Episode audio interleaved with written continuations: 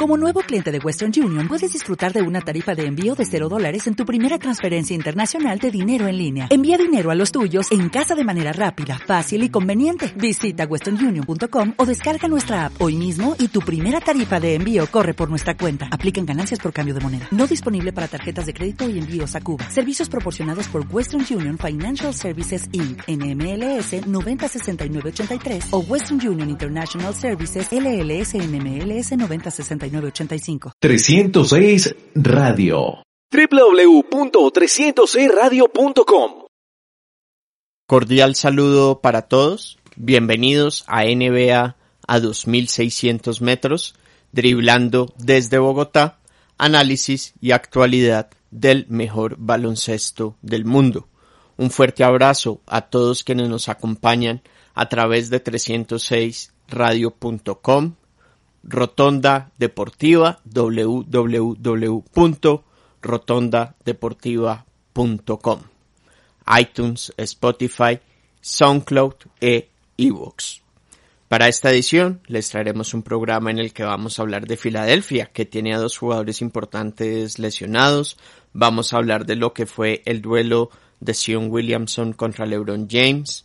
Vamos a hablar de lo que va a ser el regreso de Stephen Curry Vamos a hablar de los Milwaukee Bucks que hicieron historia. Vamos a hablar también de los Indiana Pacers que tuvieron una baja también en esta semana. Y de otros temas que tenemos. Los saludamos Rod Ávila y Carlos Amador. Rod.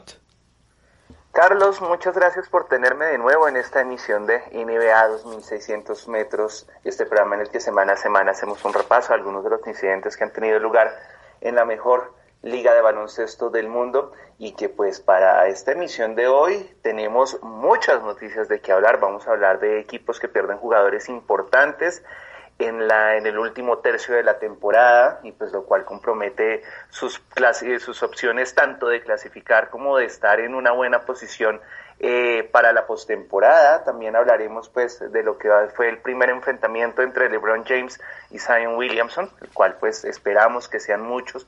Había mucha expectativa respecto a lo que iba a ser la primera vez que tuviera, que coincidieran en una misma duela este veteranísimo jugador y esta promesa eh, de la NBA.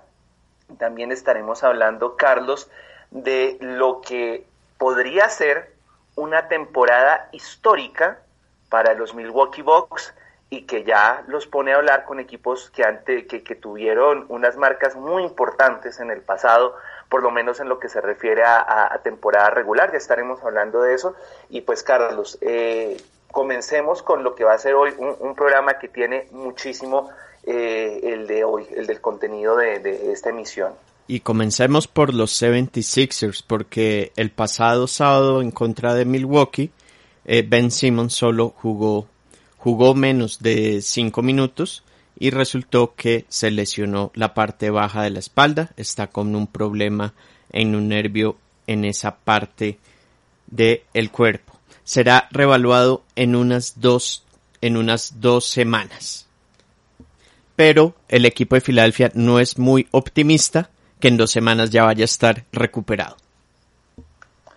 Sí, una situación difícil la que en este momento están atravesando los 76ers y es que este equipo que en este momento se encontraría en la zona de playoffs estaría más en la parte baja que en la parte alta, Carlos. Eh, tiene un presente complicado con la lesión de Ben Simmons, adicionalmente la de Joel Embiid y además porque es un equipo que está realmente teniendo muchos problemas este año más de los que se esperaba en general en su rendimiento.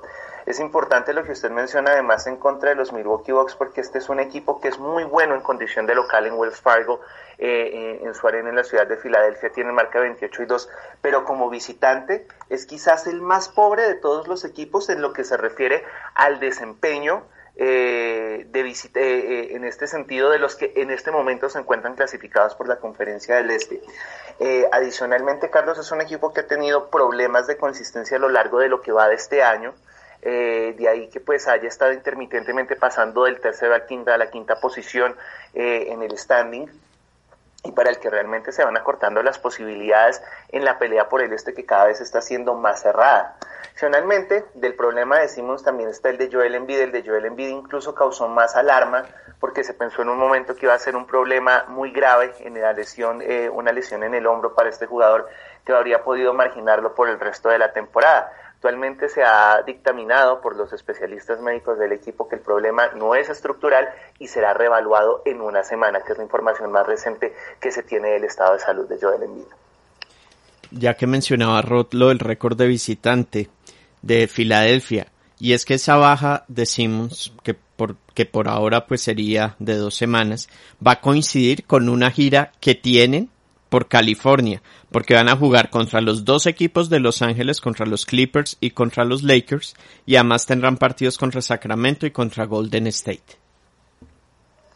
Sí, van a tener realmente un, recorrido difícil, adicionalmente pues de lo que implica la, la distancia que tienen que recorrer y que pues en estas alturas de la temporada pesa Carlos y pues este es un equipo que en este momento ofensivamente ha tenido una, una disminución importante y va a ver además mermadas sus posibilidades de conseguir victorias.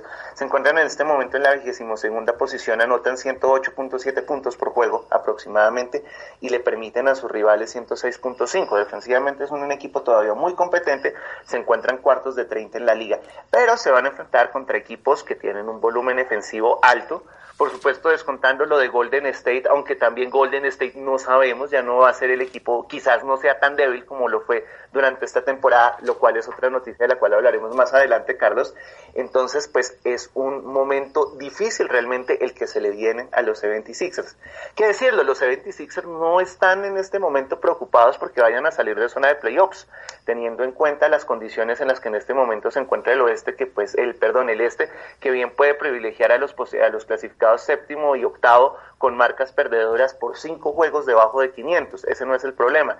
El asunto es que sí va a ser mucho más difícil para los 76ers si llegan a quedar en una posición 6 y tienen que enfrentarse quizás contra Miami, quizás contra unos Celtics, las cosas van a ser más eh, van a ser diferentes para ellos. Y pues además jugadores que en este momento se lesionen en un momento en el cual pueden perder ritmo de competencia para lo más importante que es justamente lo que va a ocurrir entre marzo y abril.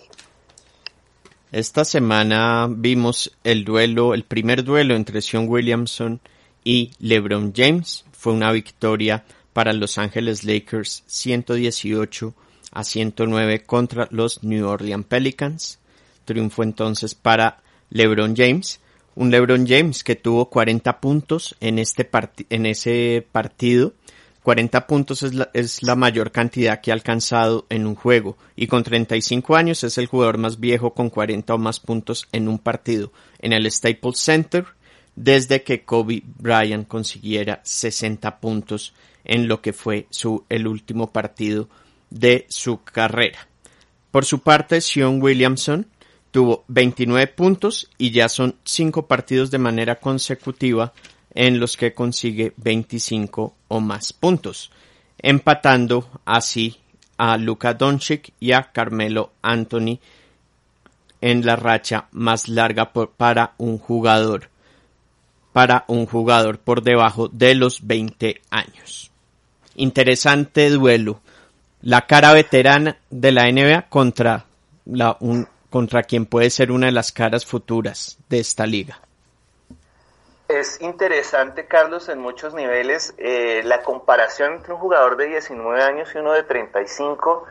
Y pues primero para destacar lo que hizo LeBron James, eh, que es un jugador que en este año ha decidido dar un paso al costado en lo que se refiere a buscar una producción eh, ofensiva alta, como había hecho en los distintos equipos por los que había pasado en la conferencia del Este y con los que tuvo campeonatos.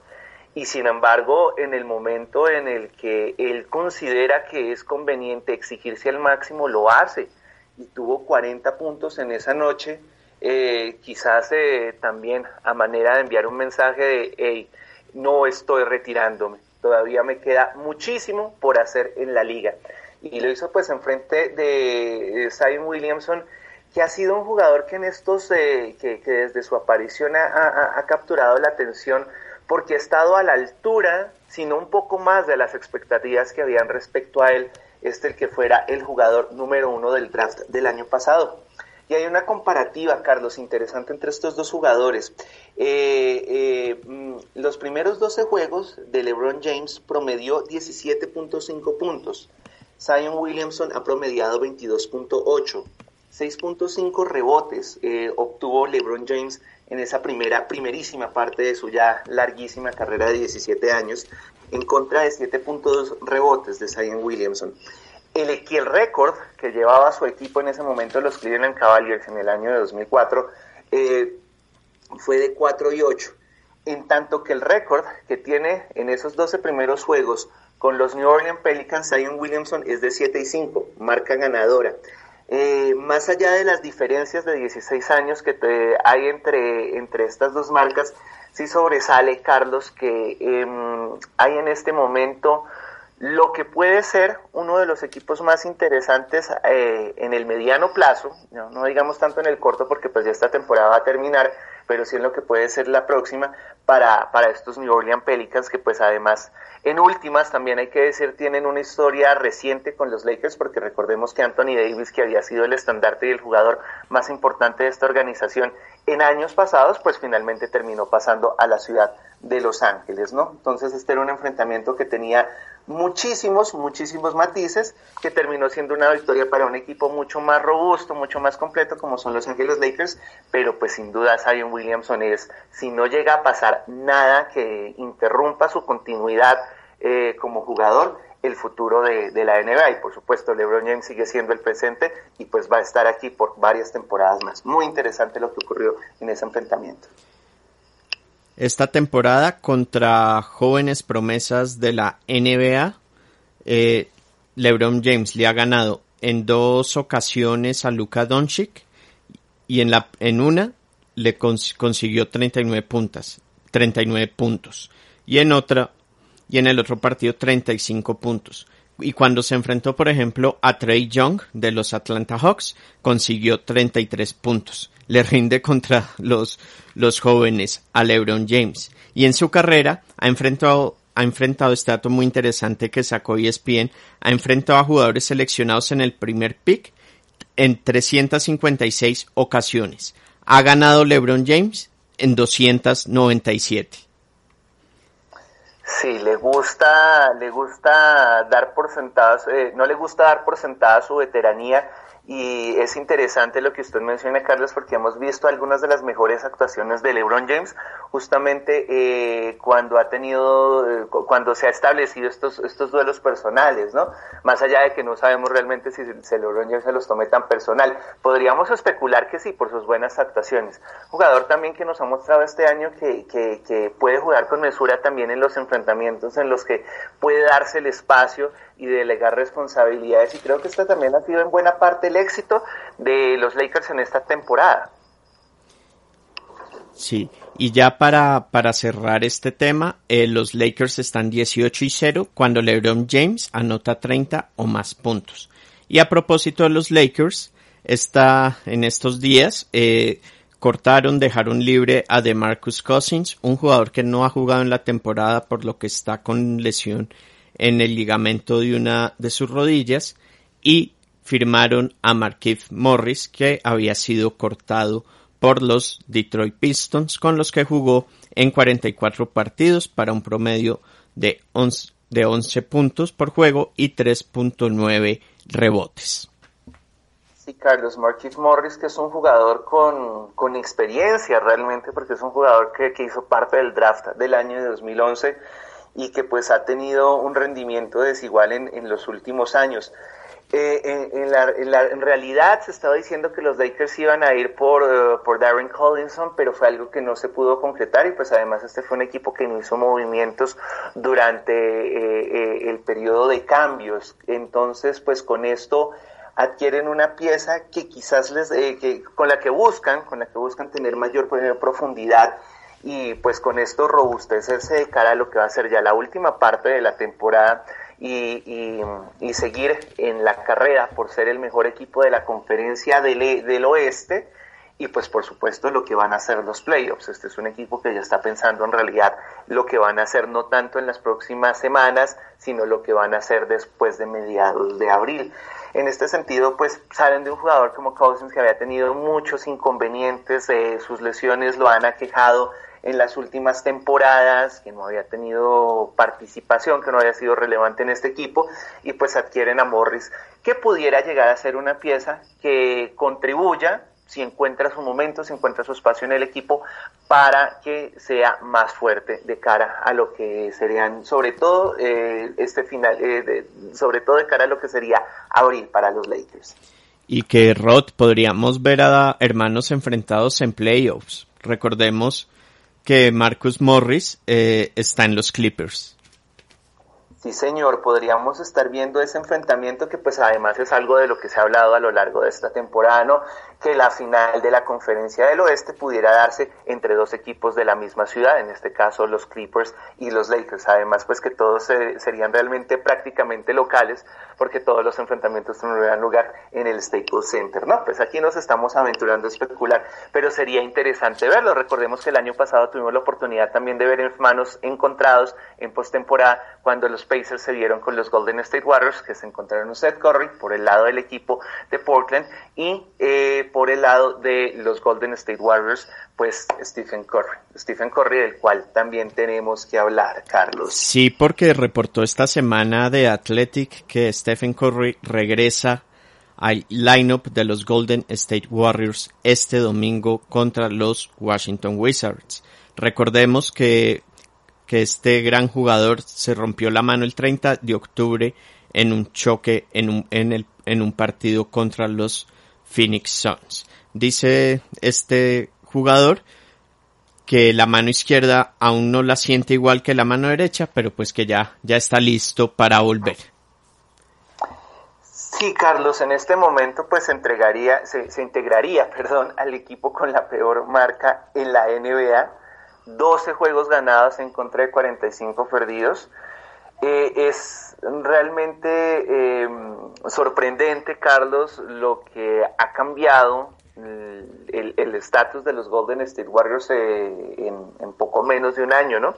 Recordemos que para estas mismas alturas de la temporada hablamos del equipo que sin lugar a dudas era el que tenía las mejores opciones para ser campeón de la NBA y en la actualidad es un equipo que se encuentra por completo de, desahuciado ¿no? Este es un equipo que incluso ya lo que, a pesar de, de, lo que pueda hacer el regreso de Stephen Curry, pues tiene muy, muy, muy pocas probabilidades de tener una, de volver a tener una temporada tan exitosa como las que llegaron a tener del año de 2015 a 2019. Y en este sentido, Carlos, el regreso de Curry eh, me parece a mí que tiene un valor más eh, para consolidar lo que sea la rehabilitación del, del jugador eh, que, que, como aporte al equipo. Y me parece que en este sentido también pudieron haber esperado un poco más para tenerlo de vuelta y que estuviera un poco más eh, descansado con su lesión. Por supuesto, pues esto ya hace parte de los protocolos que evalúan los especialistas médicos de cada equipo, ¿no? Y pues lo que queda de la temporada, estas seis semanas, eh, en realidad, que es lo que nos falta para, para acabar 2019-2020, pues serán para, para Stephen Curry para tratar de volver a llegar al nivel en el que estaba previo a su lesión. Además que su lesión fue muy inoportuna, Carlos, también porque fue al principio de la temporada. Entonces, pues así, así regrese a estas alturas, estamos hablando de, un año perdido. Y quizás en cierto sentido, y en esto sí veremos ya con el tiempo cómo sea el jugador a nivel, a, a nivel emocional y a nivel psicológico para restablecerse, mucho más difícil de manejar que incluso una lesión como la que sufrió en su momento Kevin Durant, físicamente más complicada y que lo mantuvo y que lo mantendrá, ya eh, lo ha mantenido y lo mantendrá por fuera esta temporada, que en la que retornará ya en 2020, ya eh, 2020-2021 con los, con los Brooklyn Nets.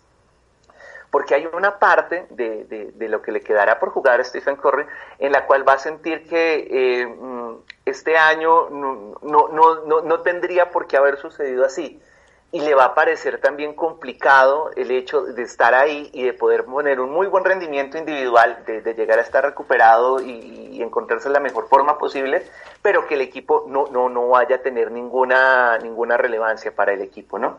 De todas maneras, pues lo vamos a ver en contra también de otro equipo que está teniendo una temporada para el olvido, como son los Washington Wizards, y muy seguramente no lo vamos a ver jugando 30 minutos, sino tendrá una participación más limitada y pues de aquí en adelante será simplemente un periodo de recuperación, una extensión de lo que es su terapia para volver a, buen nivel y pues llegar la temporada que viene eh, de manera renovada y esperando también que el equipo pueda hacer los ajustes convenientes para volver a ser competitivos, ya no al nivel en que llegaron a cinco finales de la conferencia, eh, llegaron a cinco finales de la NBA, pero sí por lo menos para estar peleando en su propia conferencia. Los Milwaukee Bucks, y a, propósito, este tema que, que involucra a los Golden State Warriors, los Milwaukee Bucks se convirtieron en el equipo en tener la clasificación a playoffs, en ser los primeros esta temporada en conseguirlo, pero además hicieron historia, porque los Bucks son ahora el equipo en clasificarse más temprano en uno, en una temporada a los playoffs. Lo consiguieron entonces el pasado domingo, no jugaron ese día y con 56 partidos entonces, a, falta de, de y con 56 partidos disputados, pues consiguen la clasificación, la clasificación. Recordemos que los Golden State Warriors tenían las dos anteriores marcas. En el 2017 se clasificaron en el en febrero 25 con 58 partidos jugados y en el 2016 nuevamente con 58 partidos el 27 de febrero. Y ahora bueno, Milwaukee vamos a ver si se une a esos Golden State Warriors de 2015 y 2016 y a los Chicago Bulls de 1995 y 1996 como los únicos equipos con 70 victorias. Este es, un, este es un tema interesante, Carlos. Eh, además, fue, fue ese juego contra Filadelfia, ¿no? Eh, con el que comenzamos arrancando nuestra emisión de hoy, ¿no? Pasaron muchas cosas en ese juego, a decir verdad. Y pues en este momento hay que decir que lo que consiguen los Bucks también hay que verlo en perspectiva porque este año la temporada comenzó un poco más pronto que en las ediciones pasadas en las que consiguieron la marca tanto Golden State como por supuesto los, los, los Chicago Bulls, que recordemos que en los años 90 la NBA tenía la, la, la delicadeza de comenzar después de la Serie Mundial, o bueno, ya cuando estaba terminando la Serie Mundial. Puesto esto en perspectiva, Carlos, es muy interesante lo que puede pasar acá porque los el último, el equipo que tiene en este momento la marca de mayor cantidad de juegos ganados en, temporada regular pertenece a los Golden State Warriors de 2015-2016. En aquella ocasión recordemos que ganaron 73 juegos y perdieron apenas 9. Eh, cosa que pues a la poste terminó siendo insignificante porque ese año los campeones de la NBA fueron los Cleveland Cavaliers que les ganaron la, siete, la, la serie a siete juegos después de ir perdiendo 3-1. Esto ya es historia. Podríamos estar hablando entonces que el equipo que tiene la marca en propiedad, porque al final de cuentas también terminaron consiguiendo eh, un campeonato, pues son los Bucks de, eh, perdón, los, los, Chicago Bulls de, del 96 que obtuvieron 70, 72 victorias en temporada regular y además obtuvieron el título en ese año ganándole a los Seattle Supersonics. ¿Qué podemos decir de estos Milwaukee Bucks para que entren en esa historia? Creo que pueden ser, Carlos, sin lugar a dudas, un equipo que consiga 70 victorias. Ya de ahí que hagan el salto a 72 a 73, mm, habría que verlo y es que creo que en este sentido sí Mike Budenholzer aprendió unas lecciones importantes el año pasado de que al final de cuentas el título no se consigue en abril, sino que hay que pelearlo hasta el mes de junio. Y este fue un equipo que el año pasado también fue muy dominante durante la temporada regular, pero que lo vimos con debilidad en postemporada. Y pues consideraría yo en este momento que dada la experiencia que ha tenido el head coach de los Bucks, eh, preferirá conservar energías y, ser mucho más, más, más eh, eh, recursivo, no, sino, sino, sino ser mucho más precavido en usar los recursos de sus jugadores importantes de cara a lo que va a ser la postemporada que agotarlos en una marca que al final de cuentas puede llegar a ser insignificante. Pero con lo que ha mostrado el nivel este equipo y en este momento también con el nivel de competencia que hay en el este de la NBA, este es un equipo que no debería tener inconvenientes para llegar a esas 70 victorias como mismo. Ya los otros dos o tres juegos, esa es otra historia y pues eh, mm, quién sabe, ¿no? Hemos justamente teniendo en cuenta ese, ese, referente de Golden State de hace ya casi cuatro años, pues tener una marca de 73 y pensar en superarla en 74, pues puede llegar a ser perjudicial. Hemos visto esos equipos que han tenido marcas excelentes a lo largo de sus temporadas regulares como se caen en postemporada, ¿no? Y lo hemos visto no solamente en el baloncesto, lo hemos visto en otras ligas, lo hemos visto con los Patriots de 2008, lo vimos hace poco con, con equipos como en el béisbol como los Dodgers. Entonces, pues yo consideraría que Mike Budenholzer sí va por la 70 porque no le va a costar mucho trabajo, pero no creo que esté ni en pos de conseguir empatar la marca de la conferencia de los Chicago Bulls, ni de la de los eh, Golden State Warriors de la liga, ni superarla con 74. Jeremy Lamb, jugador de los Indiana Pacers, se perderá el resto de la temporada. Tiene en la rodilla un problema de ligamento de meniscos y además una fractura. Fue el domingo contra Toronto que se lesionó, un, día además en el que en el que el equipo de Indiana sufrió peor derrota, su peor derrota desde 1977, ya que fue por 46 puntos. Y e Indiana pierde entonces en Lamp a un jugador que estaba promediando 12.5 puntos, 4.3 rebotes y 4.3 rebotes en 46 juegos. Un jugador que había sido muy, muy útil cuando estaba, cuando estaba recuperándose Víctor Oladipo. Un Oladipo que en estos días además viene con problema, con espasmos en la espalda. Sí, esta es una situación difícil para, para los Pacers. Este es un eh, Lamb sobre todo fue un jugador muy versátil. Bueno, es un jugador muy versátil y, lo fue en su momento con, la ausencia de Oladipo. Y esta era una de las cosas además en las cuales se, se, podía delegar la responsabilidad porque tenía un buen desempeño en defensa, era un desempeño eh, aceptable ofensivamente y el problema de Oladipo, que sigue teniendo problemas en su espalda baja y que realmente no ha podido regresar del todo después de, la lesión complicada que ha tenido. Entonces esto sí los pone en una situación difícil. Indiana también es otro equipo que no realmente esté, preocupado por lo que va a ser su paso a postemporada. Eh, digamos que en este momento se encuentran en la posición sexta y el equipo el, equipo que está arriba que es Filadelfia pues eh, podría descender también por los problemas de lesiones y el que está arriba como son los Brooklyn el Nets pues han tenido muchos inconvenientes para mantenerse ahí en una séptima posición. Pero sí va a ser difícil Carlos porque están de nuevo eh, un problema similar al, al de Filadelfia pues en una parte complicada de la temporada y ya sin Lamb y sin Oladipo de regreso, pues este es un equipo que queda en una posición muy frágil. Sobre todo porque Oladipo, de nuevo, es un jugador que tiene buena defensiva y que también hace el trabajo en la ofensiva. Entonces es una falta, eso, eso es una pérdida sensible la que tiene el equipo de Indiana eh, para ya esta última parte de la temporada. Y ya para cerrar, recordemos cómo están las posiciones en el este Milwaukee 58, Toronto 42 16, Boston 41-17. Cuarto Miami, un equipo de Miami que viene cayendo 36-22.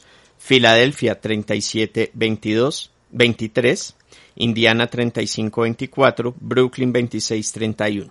Octavo, octavo es Orlando con 26-32. Washington es noveno con 21-36, Charlotte 20-38, Chicago 20-39, Detroit 19-41, Cleveland 17-41, los Knicks 17-42 y Atlanta en el último lugar, posición 15 con 17-43. ¿Cómo está el oeste? Los Lakers 45-12, Denver 40-18, los Clippers 39-19. En el cuarto lugar encontramos a los Houston Rockets con 38 y 20, 37-22 para Oklahoma City, 36-22 para Utah, Dallas 36-23 y Memphis en el octavo lugar con 28 y 30. De ahí para abajo, Portland 26-34, New Orleans 25-33, San Antonio Spurs 24-33, puesto 12 para Sacramento con 24-34. Los últimos tres lugares, Phoenix 24-35, Minnesota 17-40 y los Golden State Warriors en el último lugar, puesto 15 con 12-47. A Ávila, muchísimas gracias por habernos acompañado y a todos ustedes oyentes, un fuerte abrazo por haber estado en esta nueva edición de NBA a 2600 metros, driblando desde Bogotá, análisis y actualidad del mejor baloncesto del mundo. Un fuerte abrazo y nos reencontraremos la próxima semana. Y recuerden que ya casi regresa béisbol a 2.600 metros. 306 Radio www.306radio.com